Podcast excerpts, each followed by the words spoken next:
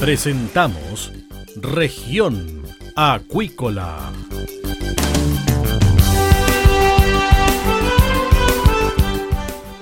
Escuche desde ahora todas las novedades de las principales actividades económicas de la región de los lagos y con las voces de sus protagonistas.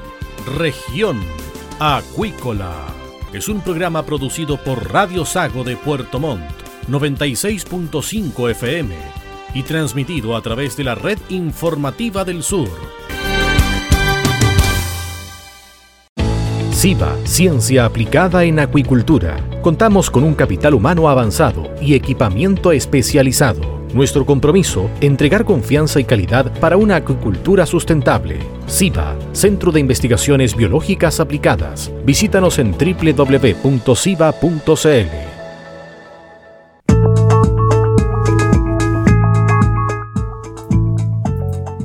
Bien, estamos de regreso acá en región acuícola y estamos con el invitado del día. Se trata de Juan Carlos González, presidente del Sindicato de Trabajadores Oficiales de Naves Especiales y Regionales de nuestro país. ¿Qué tal, Juan Carlos? Bienvenido acá a región acuícola de Radio Sago. Hola, ¿cómo estás? Muy buenas tardes. Bueno, a todos los auditores, muchas gracias por el tiempo y por la entrevista.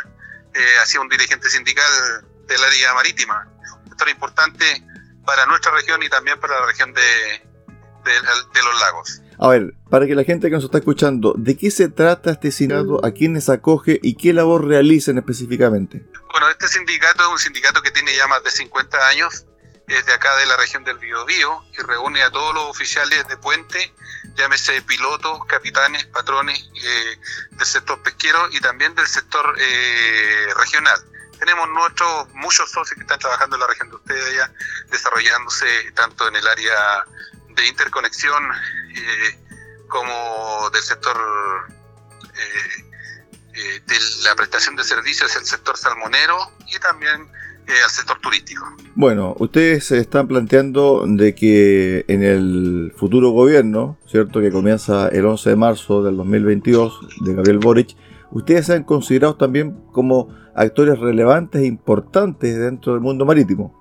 Pero por supuesto, mire, lo que ha ocurrido durante los últimos dos años, eh, particularmente en donde todo el mundo eh, ha tenido, hemos estado supeditados y sometidos a una pandemia que nos ha afectado, un tema sanitario, eh, hemos descubierto, la gente se ha dado cuenta de la importancia del de mundo marítimo, tanto del sector pesquero como del sector de lo que tiene que ver con todo lo que tiene que ver con el transporte comercial casi todo en el mundo de día funciona y casi todo se interconecta a del mundo marítimo. Algo que a los ojos de mucha gente eh, permanece eh, invisibilizado. Eh, esta es la importancia. En el sector pesquero, particularmente nosotros en la región del Biobío, no hemos parado y se ha mantenido una actividad económica importantísima. Allá, en la región de ustedes, exactamente igual. Eso no ha parado, no hemos parado y ha sido el sostén económico de muchas familias y de las regiones y del país en particular, en general. Ahora bien, con respecto a sus peticiones, sus requerimientos, ¿cuáles son los más urgentes para ustedes? Miren, nuestro, yo creo que todo lo que, lo que necesitamos es certeza jurídica. Nosotros, nuestro sector, el pesquero, ha estado sometido a una incerteza jurídica durante la Comisión Pesca en particular, que preside hoy día el diputado Brito, tiene una mirada bastante paternalista hacia el sector artesanal, un sector del cual muchos de nosotros venimos y que tiene una importancia irrelevante, una relevancia, una relevante importancia en el desarrollo económico, pero no por eso el sector industrial deja de ser importante también. Entonces tiene una mirada muy crítica hacia nuestro sector en base a una ley que se generó hace muchos años y han permanecido con ese mismo cuento y han generado una incerteza jurídica que impide de que el sector se desarrolle y crezca. Creo que en el sector eh, salmonero está ocurriendo algo parecido. Lo que nosotros necesitamos de este gobierno es certeza jurídica como trabajadores, porque con esa certeza jurídica las empresas se proyectan y nosotros también podemos proyectarnos. Tenemos un trabajo formal que recibimos de parte de esta empresa y es lo que es nuestro único patrimonio como trabajadores y lo queremos cuidar. Con respecto a algunas propuestas, por ejemplo, que se están viendo en la Convención Constitucional, específicamente en la Comisión de Medio Ambiente, sobre concesiones marítimas, sobre concesiones acuícolas y donde hay algunas posturas muy rígidas y también muy radicales de eliminar, por ejemplo, eh, todas las concesiones, dejar, ¿cierto?, de ser eh, una, una, producción extractivista, incluso se les acusaba a, los pescadores eh, mismos artesanales que también están un poco inquietos por esta situación. ¿Cómo ustedes están viendo de cómo se está tratando el tema marítimo en la convención? Todas las discusiones se tienen que dar, sin duda. Todo el mundo cambia rápidamente, pero lo que no se puede hacer es eliminar cosas, las cosas se deben regular. O sea, es lo que hemos pasado nosotros en el sector pesquero existen regulaciones, formas de, generar eh, nuevas formas de administrar los recursos, los bienes naturales, los renovables y los no renovables. Sin embargo, hoy día hay una, una, una, una, visión de eliminar cosas y eso es lo que de una manera u otra a todos nos preocupa. Creo que las regulaciones se tienen que conversar, se tienen que analizar, se tiene que, digamos, ver el punto de vista de los diferentes actores. El Chile que hoy día nosotros tenemos desde Arica a Punta Arena es tan disímil, tiene, son diferentes realidades, son diferentes situaciones y son diferentes aspectos económicos en relación a los recursos naturales que se van desarrollando en cada una de las regiones. Entonces, desde esta visión, hoy día, imagínense, en la misma constitución existen dos visiones y, dos ideas fuerzas bastante grandes, que una tiene que ver con un aspecto regionalista, ¿ya? y la otra tiene que ver con un Estado federado. En ambas situaciones, las regiones van a ser de una manera eh, eh, es la importancia de cómo se discute en forma interna en cada una de las regiones la administración de los recursos y las economías de las cuales sobreviven. O sea, no se puede tener una idea tan generalizada y casi idealista respecto de una situación eh, que nos va a afectar a todos. El Chile ya está diseñado, el Chile depende de la extracción y el manejo de los recursos naturales y eso responde a regulaciones, pero no a eliminación de, de, sectores eh, productivos como por ejemplo el sector salmonero o el sector pesquero. ¿Ustedes han sido invitados a la comisión? ¿Quieren participar? ¿Quieren entregar también su postura? Pero por supuesto, de hecho, tenemos solicitudes para poder exponer, pero no hemos eh, recibido respuesta de parte de la comisión. Cuando ustedes le digan, ok, vengan, ¿qué es lo que quieren exponer? ¿Qué es lo que quieren presentar en la convención? Nosotros queremos tener la certeza de que como trabajadores no vamos a desaparecer, no vamos a, no, no vamos a salir afectados. Este país lo mueven 8 millones de trabajadores. El país se mueve a través de 8 millones de trabajadores. Trabajadores que dependen de un, de, de, un sector eh, del inversionista. El inversionista necesita tener certeza jurídica. No estoy diciendo con esto de que nosotros tenemos que supeditarnos los deseos del inversionista. Tienen que ver, eh, eh, generar regulaciones tiene que haber una política social, evidentemente un poco más amplia de lo que existe hoy día, pero eso no tiene que ver con eliminar sectores productivos. Eso tiene que ver con regulaciones. Ustedes plantean, por ejemplo, sobre el trabajo pesado, que aunque dice lo tenemos reconocido, se mide desde que comienzan las cotizaciones. ¿Cómo se podría mejorar este aspecto puntual en su labor? Es fácil, pues todo el personal embarcado, particularmente, porque yo hablo de personal embarcado, tiene su libreta de embarque y ahí se puede eh, definir claramente cuánto tiempo lleva un hombre arriba de un barco. Entonces, el trabajo embarca, el, trabajo pesado, particularmente el sector embarcado, es el trabajo más agresivo que existe en el mundo, junto con el minero. ¿ya? Eh, se lo pongo así, así de fácil y con algo que no, no, es un invento, sino algo que ocurrió. En, en, el sector minero nosotros tuvimos un tremendo problema donde tuvimos que sacar 33 eh, trabajadores de una mina que estuvieron, si no me equivoco, usted me puede corregir, en la memoria frágil, creo que 72 días metidos en un hoyo. Se sacaron, se lograron eh, rescatar. En el mar es distinto. Si se nos cae uno o dos hombres al agua, sobre todo en la latitud de, de, Puerto Montt, más de cinco minutos no sobreviven esas personas, se mueren al tiro.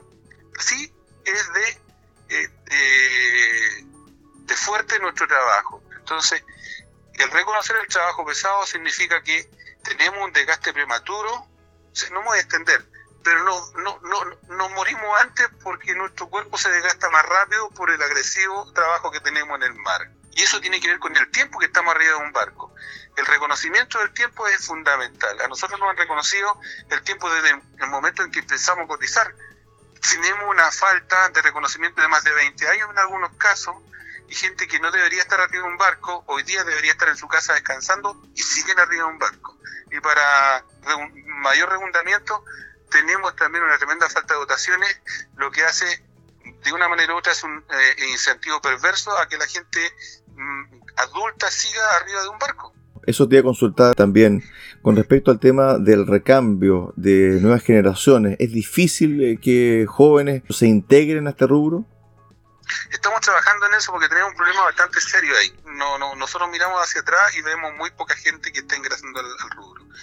Eh, en la industria salmonera eh, se tiene que está proyectada, tiene proyectado un crecimiento de aquí a, a un corto plazo, quizás 5 o 7 años más. Eso significa de que la producción tiene que aumentar y por ende, como todo se moviliza por mar allá, se necesitan más barcos y consecuencia de esto se necesita más tripulación. Entonces hay una invitación de parte nuestra a que las generaciones jóvenes se motiven, se incentiven. Las remuneraciones no son bajas, son buenas, las empresas son firmes, son sólidas. es una forma de poder eh, proyectarse a través de un modo de vida que es bonito, interesante, pero es sacrificado y que hoy día eh, eh, eh, en un país que tiene un, índice de cesantía que, que, no deja de ser alto, es una forma de poder decir, si yo me meto a esto, el día de mañana voy a poder consolidar mis sueños como persona, familia, qué sé yo, casa, bienes, lo que todo como persona tenemos. Así que es una invitación. En ese sentido que estamos trabajando con la autoridad marítima para poder generar y flexibilizar la forma de entrada de las nuevas generaciones a, esta carrera que está bonita. Juan Carlos, estamos hablando con Juan Carlos González, presidente del Sindicato de Trabajadores Oficiales de Naves Especiales y Regionales. ¿Hay alguna forma de capacitar a los jóvenes, de que hagan cursos, de que hagan también aprendizaje antes de asumir eh, o entrar ya a mar abierto? Sí, por supuesto, sí, sí.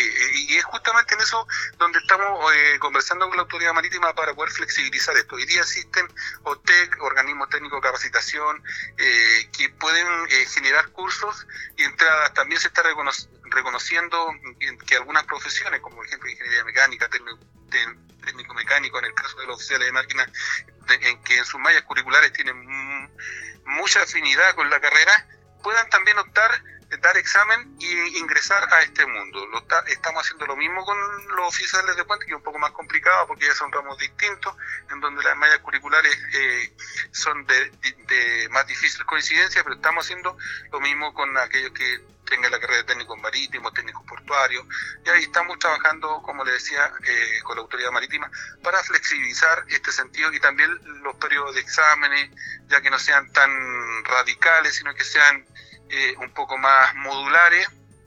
La, la, educación puede ser eh, también, hoy día que está tan de moda, a distancia, vía online, y de esta forma eh, continuar con la invitación a que las nuevas generaciones puedan participar, o sea, se está haciendo un trabajo para poder generar generaciones de recambio en este en esta importante en este importante rubro económico. ¿Qué pasa con las mujeres y el rol acá en este rubro, Juan Carlos? Hay poca participación, pero eso no significa que tengan las puertas cerradas, contrario a eso. Pucha, bienvenidas sean. Eh, en otros países, en los países nórdicos, europeos, ya y también en América del Norte, la participación de las mujeres en este rubro es, bastante interesante y, con mucho éxito y mucha eficiencia, así que que ellas también, digamos, eh, se vean motivadas en ese sentido, no, no porque se esté en el mar significa que sea... Eh, algo eh, que esté eh, relegado al, sector masculino, contrario a eso. Eh, la, mujer tiene una fortaleza, basta pensar en nuestras madres nada más para saber de lo que son capaces, así que, pucha, la puerta abierta hoy día también y la invitación a todas las damas y mujeres, digamos, a que participen de esta hermosa actividad. ¿Cómo está el negocio en sí? los precios, el tema del flete, el tema del traslado, el combustible además también ha subido mucho, Juan Carlos. Bueno, en ese sentido no puedo hablarle yo de valores, de flete, eso, pero le puedo hablar de, de, remuneraciones que son, pucha, puedo decir, eh, que están sobre el eh, seis sueldos mínimos el sueldo base de un oficial. Con eso le digo, le digo todo. de ahí para arriba, un millón ocho para arriba, están están, los oficiales y algo bastante interesante, los periodos de descanso también definidos. En el sector pesquero hoy día ya no, se trabaja como se trabajaba antes, nosotros trabajamos 365 días del año. Hoy día se trabaja desde enero hasta agosto, eh, con 3, 4 almuerzo. No, es, un, es bien interesante, así que la invitación, por favor ingresen, no se gana mala plata, diciéndolo en, bien, en buen chileno, ¿ya? Y, es un trabajo que, que noto que, que tiene las puertas abiertas a todo el mundo hoy día. Usted dice que un cierto sector de la ciudadanía o un sector político los ven como empresarios y no son empresarios ustedes. No, porque nosotros en un momento y siempre hemos defendido eh, la, a la industria en el sentido eh, en cómo se externalizan en, en, la relación que nosotros tenemos con ellos. Mire, para que pueda existir trabajo o una empresa tiene que existir capital y trabajo. El capital lo pone el empresario o el inversionista y el trabajo lo ponemos nosotros. No puede existir una sin la otra de esa forma se forma una empresa. Nosotros somos un sector altamente sindicalizado, tenemos más del 90% de sindicalización en el país, algo que es extraño en un país como este, ¿ya? Y eso nos ha llevado a que generemos muy buenas negociaciones colectivas, lucha de muchos años, le decía anteriormente que somos un sindicato que tiene más de 50 años, ¿ya? Y, eso tuvimos luchas, paros grandes, y nos llevó a que pudiésemos tener una relación con la empresa que tiene que ver con eh, un trabajo formal, con buenas remuneraciones y con un sentido del trabajo que es como lo, lo, lo, define la Organización Internacional del Trabajo a nivel internacional. Entonces, por eso nosotros defendemos lo que tenemos, sabiendo que no queremos ser una carga para, para, para el gobierno ni para el Estado, en el sentido de decir, ¿sabe qué? Quedamos sin trabajo, háganse cargo de nosotros. Creemos que la mejor plataforma social para nosotros es estar trabajando, eso tiene que ver con dignidad, tiene que ver con proyecciones, tiene que ver cómo nosotros podemos darle la educación y las cosas que necesitan a quienes dependen de nosotros, como es el caso de nuestros hijos. Defendemos la industria porque pertenecemos a ella. Si no hubiese industria en este momento, no hubiese un desarrollo de, económico en el sector pesquero, nosotros no podríamos estar trabajando, no tendríamos ningún tipo de proyección. Aparte que somos un sector altamente regulado hoy día, eh, con, con, normas de calidad que, que tienen que ver con, el mercado internacional. Entonces defendemos eso porque lo entendemos, lo conocemos y sabemos que está bien. Que necesita a lo mejor un par de revoluciones, sí, pero que lo acusen eh, o, o, digan que tiene que desaparecer, entonces eso no lo aceptamos. Y eso, ante el parlamentario, eh, eh, es como que nosotros fuéramos accionistas de la empresa o estuviésemos defendiendo algo que pertenece al inversionista, ¿no? Somos trabajadores, pero con una visión distinta y con un sentido del sindicalismo diferente a como se ha visto tradicionalmente. Quizás por esa razón nos ven de una manera distinta. Han eh, sido prácticamente dos años de pandemia que han afectado a todo el planeta y también ha afectado duramente a nuestro país. ¿Cómo ustedes han enfrentado estos dos años? ¿Cómo, lo han hecho con su trabajo, con sus familias? A veces eh, hubo cuarentena, no tuvieron que salir a trabajar. ¿Cómo ha sido estos dos años, Juan Carlos? Nosotros defendemos esto porque la industria pesquera, particularmente la industria salmonera, no pararon. Y fueron muy responsables con los demoles que cada, situación de repente todo, o todo el mundo se, tuvo que soportar. En el caso nuestro nosotros no paramos las normas de calidad, eh, qué sé yo, los protocolos de sanitización, los protocolos de traslado, ya, eh, las recaladas, todo eso fue, pero con mucha seriedad, con mucha responsabilidad y hubo una tremendo, un, tremendo trabajo, una tremenda inversión que se hizo en forma silenciosa, que casi no se vio, porque como digo, mucha gente mira para la cordillera y no mira para el mar. ¿ya? Y la invitación es que se mire para el mar. Y nosotros tenemos un, trabajo con, con, el mundo político y le hemos dicho a todos los parlamentarios y a todos los personeros del gobierno regional, resalten eso, digan lo importante que fue de que la industria pesquera y la industria salmonera no pararon durante estos dos años de pandemia, contrario a despedir gente, mantuvieron la economía de las regiones, es más, contrataron gente. Entonces, eso se tiene que resaltar y no se hace. Entonces, mm, mi, mi, mi, mi recomendación o lo que yo quiero decir es que el mar fue el sostén o el trabajo que se hace en el mar fue el sostén de la economía importante del país durante estos dos años de pandemia. Y eso hay que analizarlo, resaltarlo, digamos, eh, para que no se mire tan mal esta actividad, tanto la salmonera, la salmonicultura, como la pesquera. Se tiene que mirar bien, porque es una muy buena actividad está muy bien regulada, ¿ya? Que necesita a lo mejor mejorar en algunos aspectos, pero bajo ningún punto de vista tener una visión de eliminación de estas dos actividades. Juan Carlos, Juan Carlos González, eh, desafío para el Sindicato de Trabajadores Oficiales de Naves Especiales y Regionales para el 2022. Generar una muy buena generación de relevo, pues estamos trabajando en eso. Eh, eh, hablar, llegar al gobierno de, de don Gabriel Boris y plantear y solicitar de que tengan una mejor visión de lo que es el mundo marítimo, tanto industrial, eh, pesquero, como de la salmonicultura eh, y de la importancia que este tiene, de cómo ha sido el sostén de la economía de estos, eh, de estos dos años de pandemia que aún no termina, sin que esto signifique y eso desmerecer lo que ha hecho, por ejemplo, y la importancia del sector artesanal. Nosotros alimentamos el mundo, somos las personas que trabajamos en alimentar el mundo y eso, eso se tiene que reconocer, se tiene que resaltar, se tiene que defender y se tiene que mantener. Finalmente, Juan Carlos, un saludo, te dejo los micrófonos de Radio Sago del programa Región Acuícola para tus colegas acá de la región de los lagos. A todos los colegas que andan navegando por ahí, por acá, haciendo diferentes cosas, los que trabajan en salmonicultura, los que trabajan en turismo, los que trabajan en interconexión, a todos los colegas que trabajan en la pesca, ¿ya? Eh, eh, eh, nosotros sabemos lo que significa estar en el mar, es maravilloso, pero también es un trabajo fuerte, de soledad, de sacrificio, que sigan, que confíen ¿ya? y que se sientan orgullosos de lo, que hacen porque esto ha marcado la diferencia entre un Chile eh, que ha crecido, que se ha desarrollado y que depende de la actividad marítima acuícola eh, como fuerte. Así que sintámonos orgullosos y que invitar nuevamente a las nuevas generaciones, tanto eh, de varones como de damas, a que participen de esto muchas gracias por el espacio que se ha generado y por este, esta entrevista. Estuvimos con Juan Carlos González, presidente del Sindicato de Trabajadores Oficiales de Naves Especiales y Regionales acá en región acuícola. Juan Carlos, que tengas una excelente fiesta de fin de año junto a tu familia.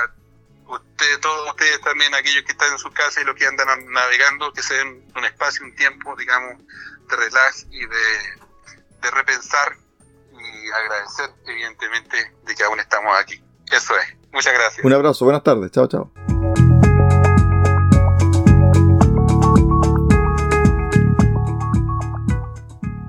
De esta forma ponemos punto final al programa del día de hoy en región acuícola. Los esperamos mañana a contar de las 13.30 horas con el último programa de la temporada 2022 de región acuícola, acá en Radio Sago. Muy buenas tardes.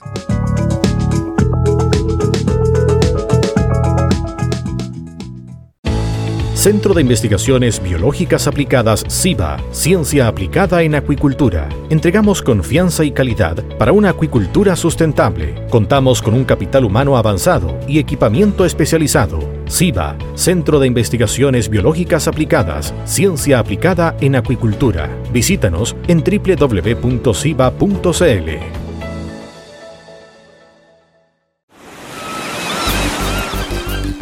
Hemos presentado Región Acuícola.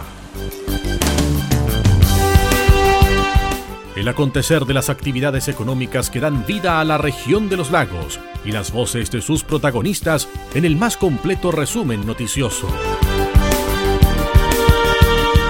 Región Acuícola es un programa producido por Radio Sago de Puerto Montt, 96.5 FM y transmitido a través de la Red Informativa del Sur